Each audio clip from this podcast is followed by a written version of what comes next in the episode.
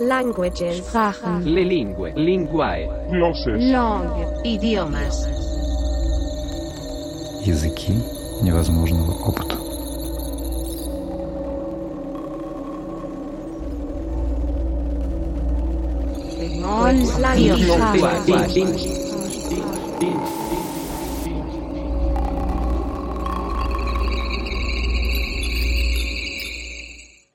Здравствуйте, я Илья Мавринский, куратор открытого философского факультета, специалист в области антологии и теории познания, академический руководитель программы «Философия» РХГА.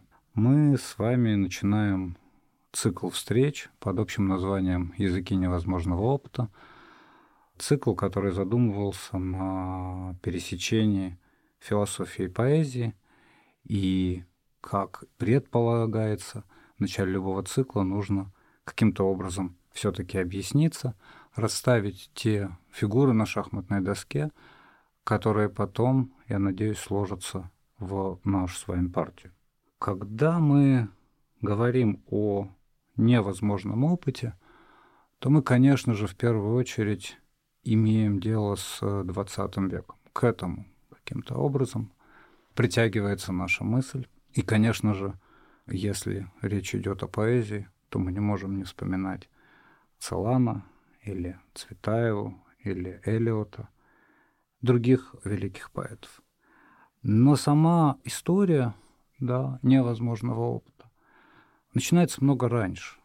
Начинается в XVII веке и связана с вопросом, который является, наверное, основным вопросом западноевропейской метафизики. Сформулирован, собственно говоря, самой же западноевропейской философией, западноевропейской метафизикой. Лейбниц в своих работах, французских работах, формулирует это так. Почему есть нечто, а не ничто, ведь ничто проще. И эта странная на первый взгляд конструкция никуда не уходит из западноевропейской мысли.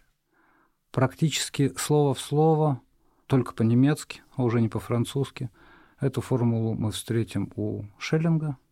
Мартин Хайдегер уже в 20 веке именно через эту формулу будет э, разворачивать то, что назовет судьбой или посылом бытия.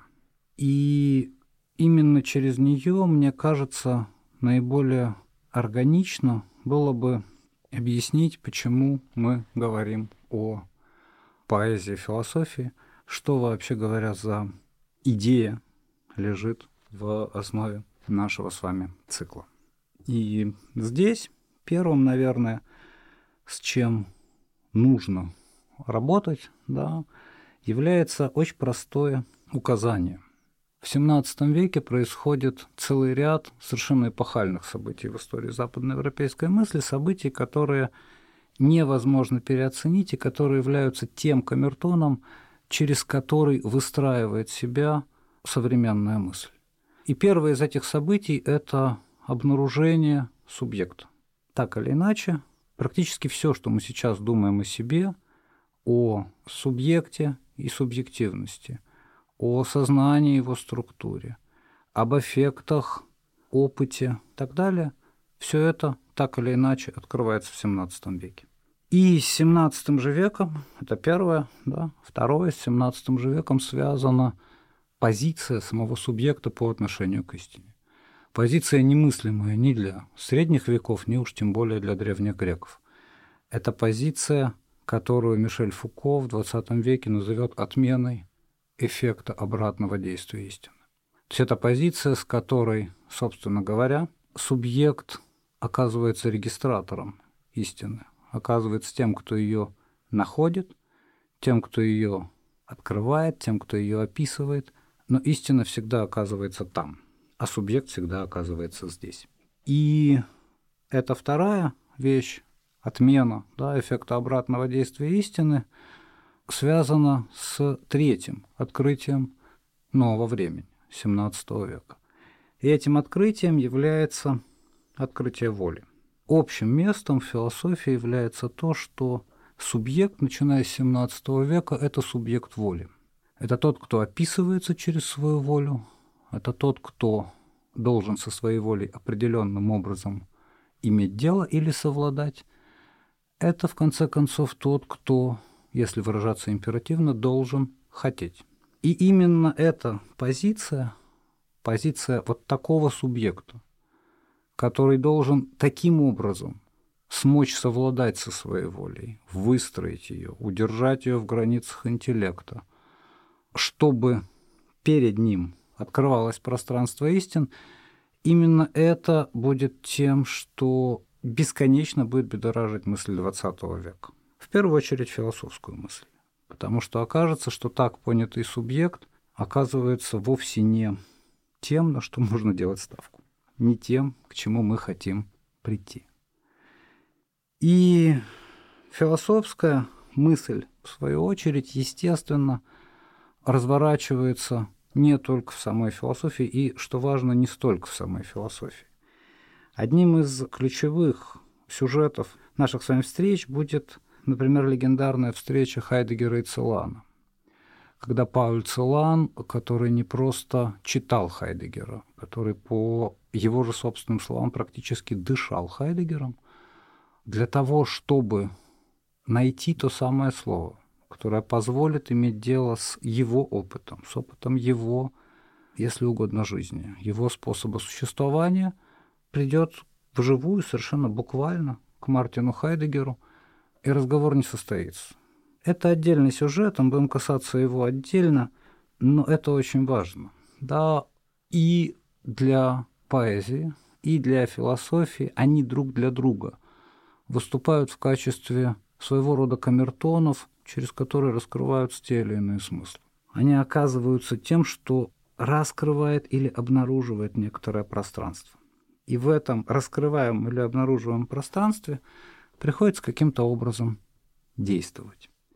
И если мы в качестве вот такой предварительной рамки за начальную точку возьмем 17 век с открытием субъекта, с бесконечным оптимизмом, с верой в самого субъекта его способности, с всеми возможными и невозможными совершенствами, через которые сам же субъект мир, творение и так далее описывается, а за вторую точку возьмем тот опыт, который в XX веке окажется неподвластным даже языку, даже называнию, неподвластным проживанию, то мы здесь впервые столкнемся с той линией напряжения, которая так или иначе будет сопровождать нас весь курс, все наши с вами встречи.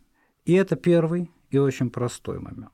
Второй если рисовать некоторую систему координат, да, то второй момент – это момент тоже общий для XX века и очень внешне красивый. Звучит он просто, это уже с другой стороны, это уже не с философской стороны. Единственное пространство, в котором мы еще можем столкнуться с предметами, скажут нам в XX веке, это искусство. И это странно, да, по идее. Это должно удивлять, это должно каким-то образом вводить недоумение, как же так? В обычном опыте мы вроде бы встречаемся с предметами. Да?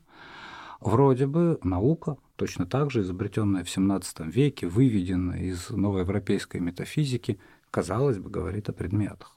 Вроде бы нет ничего проще, чем сам по себе предмет. Это то, что всегда есть, всегда наличествует, мы с ним как-то взаимодействуем, что-то еще такое происходит. И это, безусловно, так, и тем не менее, да, в 20 веке вдруг оказывается, что мы не имеем дела с этими самыми предметами. А, напомню, что гуссерлевская феноменология ранее начинается с буквального лозунга «назад к вещам». Назад это куда? Куда мы ушли от вещей? Что с ними вообще случилось? И здесь, опять же, ничего не нужно придумывать. Центральным моментом, к которому обращается западноевропейская мысль, оказывается поэзия. Когда мы говорим о веке поэтов, переоценить влияние на мысль философскую просто невозможно. О ком бы мы ни говорили, о Фуко или Делезе, о Дрида или Нанси, о Бадью, ныне живом и здоровом, да, или Хайдегере, почему-то оказывается, что доступ к тому пространству смысла, к тому пространству мысли, к тем пространствам элементарных возможных движений строится все время через философию. Хайдегер обращается к Траплю, Бадью, Крембойле, Маларме и так далее, и так далее, и так далее. И оказывается вдруг там, что действительно язык поэзии позволяет увидеть, почувствовать, столкнуться с чем-то таким, с чем ни в каком другом языке, ни в каком другом пространстве мы столкнуться не можем. И это вторая да, линия напряжения. Куда-то исчезает то, что мы считаем своим, подручным, наличным, самопонятным, естественным, вроде бы не вызывающим никакого особого интереса, оно куда-то исчезает при пристальном взгляде. И оказывается, что преимущественно поэзия позволяет нам его вернуть. И это второй наш с вами вопрос, который так или иначе должен да, нас вести. Как сказал бы Хайдегер, да, должен не давать покоя нашим разысканиям. Довольно красивая конструкция. Наконец, третья линия напряжения, где-то же они должны сойтись, собственно говоря, да, философский дискурс с его сложностями. И поэтическое откровение – это то, что можно было бы развернуть из совершенно замечательного стихотворения Бродского Иосифа Александровича «Новая жизнь». У него есть такие строчки. Вообще любопытство к этим пустым местам их беспредметным ландшафтом и есть искусство. С поэзией вообще-то нельзя делать таких вещей, которые я сделаю сейчас, и простите меня за это, но тем не менее, если мы просто-напросто всмотримся в это, да, любопытство к этим пустым местам, их беспредметным ландшафтам, то мы вдруг обнаружим, что есть некоторый беспредметный ландшафт пустых мест. И этот самый беспредметный ландшафт пустых мест, совершенно потрясающая конструкция – Иосифа Александровича раскрывает нам третье измерение. Да? Третье измерение, которое связано с вот этим самым самопонятным, привычным, очевидным, которое переставляет, да, переустанавливает, если угодно, поэзию. Каким образом? Да, ну, я понимаю, что есть очень много сразу же ассоциаций. Да? Мы все вспоминаем Анну Андреевну Ахматову, когда бы знали, из какого ссора. Да? Вот оно. Дуванчик у забора не вызывает вроде бы ничего, да? Или у того же Бродского, да, мы да, сваляемся мятым окурком, плевком в тени, куда угол проникнуть лучу не даст. Это вещи, которые всегда избегают вроде бы взгляда. Иногда вызывают просто отвращение. Ну, казалось бы, смятый окурок. Явно не то, что мы привыкли да, связывать с такими большими красивыми смыслами, как искусство, да, там, поэзия, еще что-то. И тем не менее, все это запускает перенастройку взгляда. Вот эта перенастройка взгляда, это, собственно говоря, третья наш с вами линия напряжения. Да, почему? И вот тут нам, опять же, потребуется метафизика XVII века. Метафизика XVII века потребуется для того, чтобы объяснить, как вообще настроен сам взгляд и от чего так хочет уйти век XX, и что с таким мучением переживает век XIX. И для того, чтобы это объяснить, нужно взять очень простой пример. У великого физика Шрёдингера есть одна из самых любимых моих шуток. Шутка звучит так. Физик не способен объяснить, как прыгает лягушка. И когда естественное, я надеюсь, и у вас присутствующее удивление посещает нас всех, ну как же так? Лягушка прыгает, физик описывает процессы. В чем проблема, да?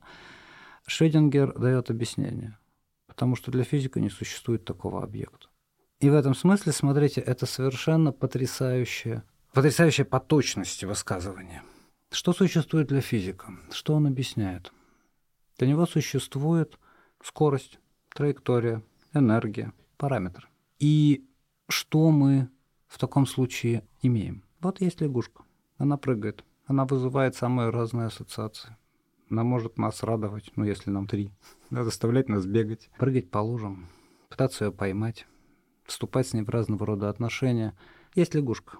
Когда приходит физик, он объясняет, что он берет некоторый набор параметров, этот набор параметров превосходно описывает тот или иной процесс, да, лягушка прыгает по параболе, есть равно замедленное движение, мертвая точка равно ускоренное движение, ну и так далее. И что здесь происходит? Формула, которую вводит физик, относится уже не к лягушке, к любому брошенному телу. Камень будет подчиняться такой же формуле, да? И в этом смысле Шрёдингер гениально точно прав, да? Для физика не существует такого объекта. И такого объекта не существует для химика, биолога, и так далее. Да, Мартин Хайдегер, опять же, в 20 веке сформулирует это очень просто. Да, наука не мыслит так, как мыслят философы. В этом нет никакого уничижения. Да, он просто указывает на очень простую вещь что способ мышления науки – это постоянная трансформация предмета, с которым мы имеем дело, в объект.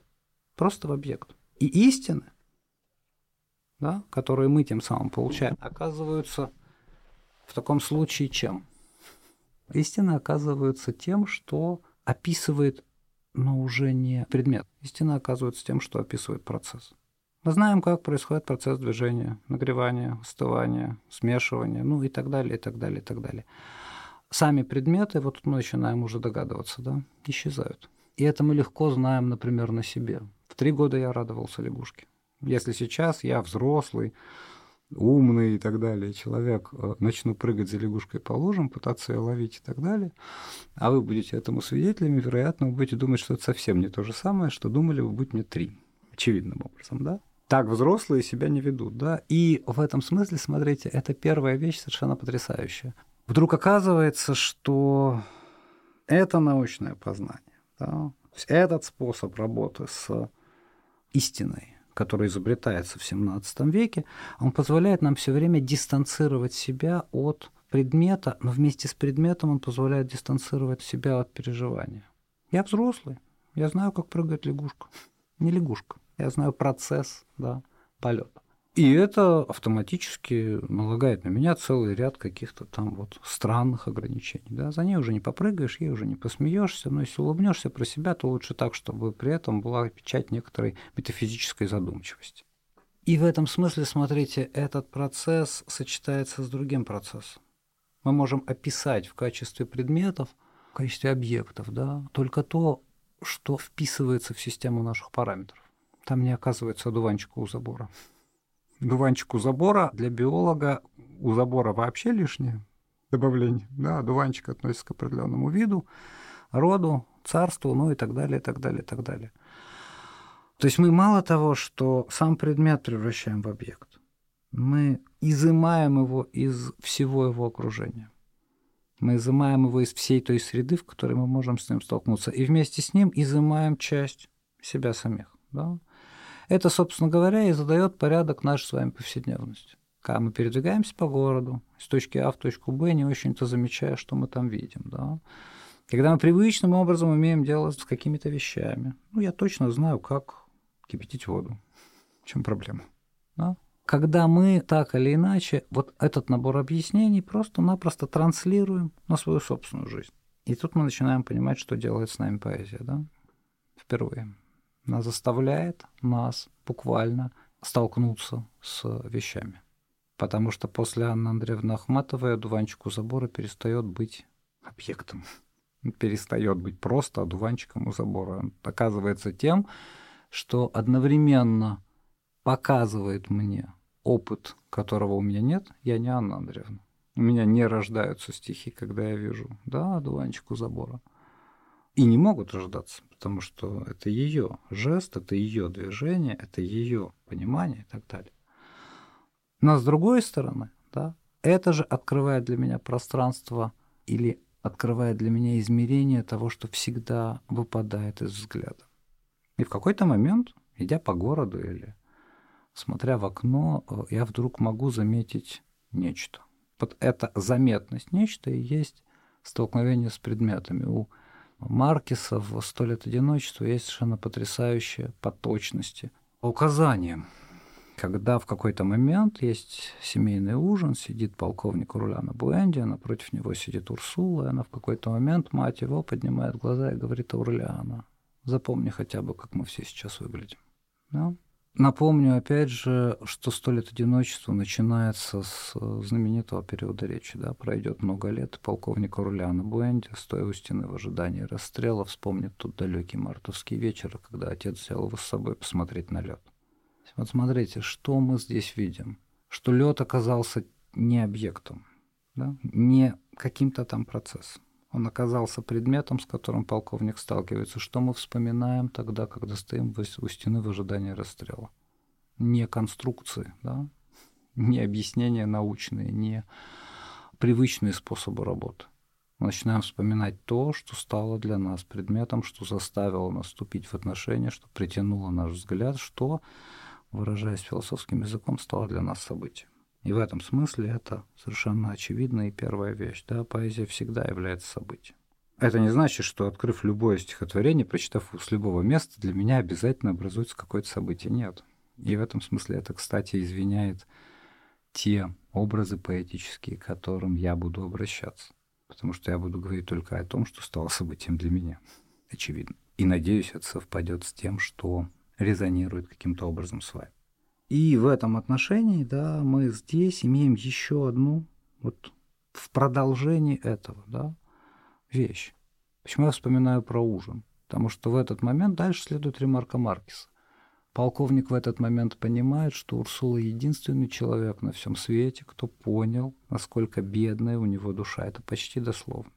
То есть он вдруг обнаруживает через вот это событие, да, через то, как он имеет дело с предметами.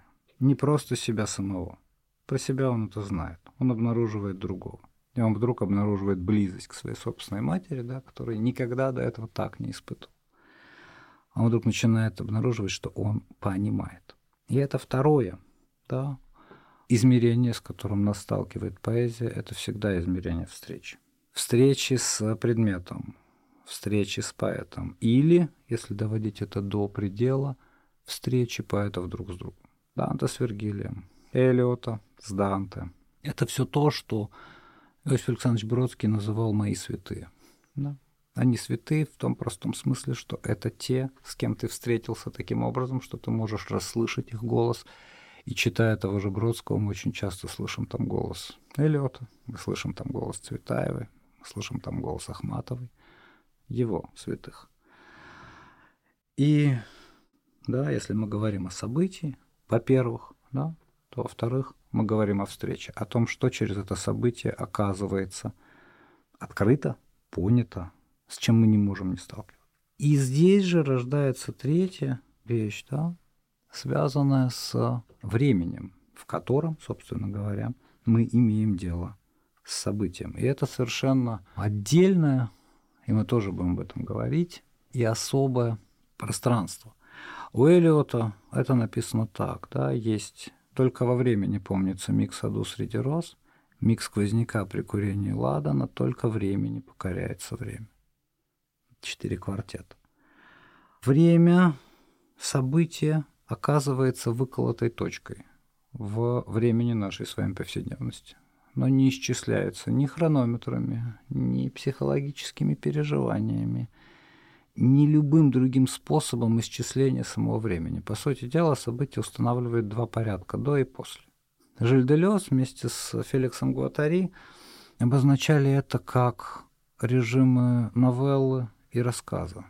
Как передать, что такое новелла? Это состояние, в котором нечто вот-вот произойдет. Постоянное, да, некоторое предчувствие события.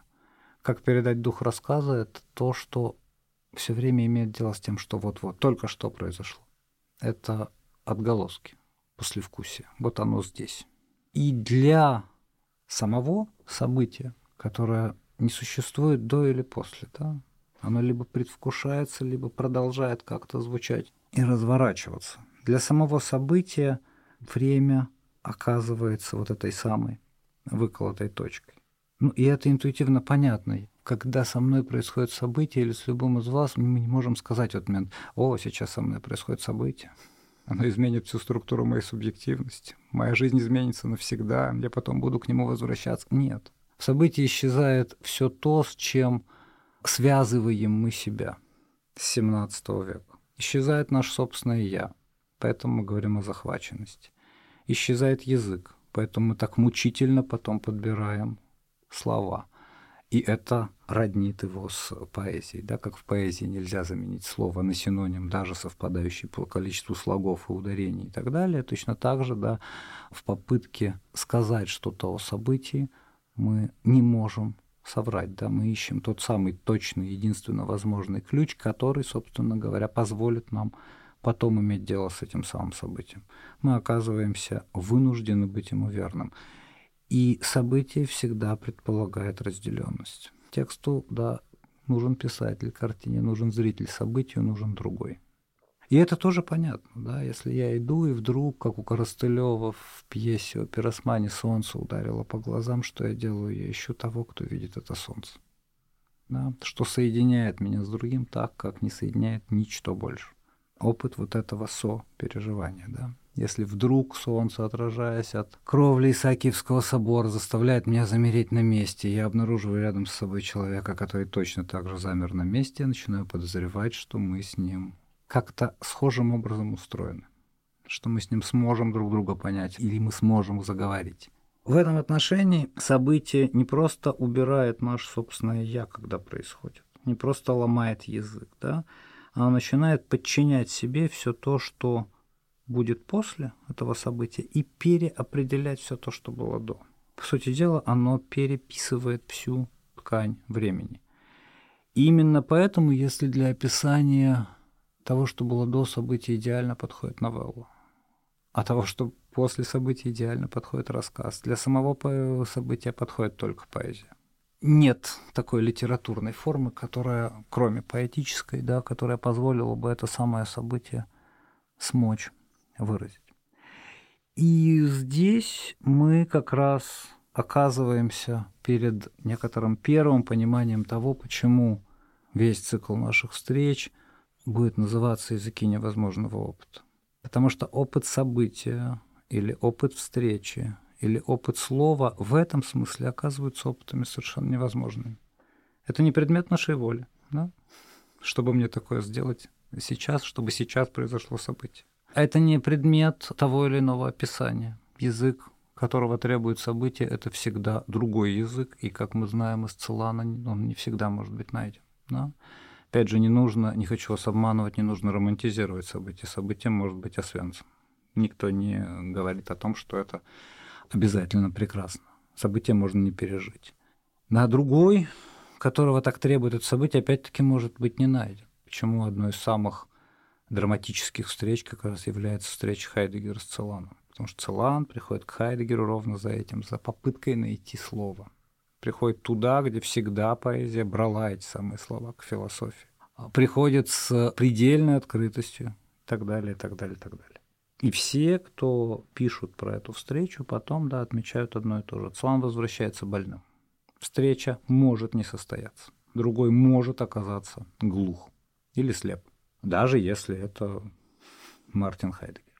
В этом смысле, да, это действительно невозможный опыт, но тот невозможный опыт, который всегда случается.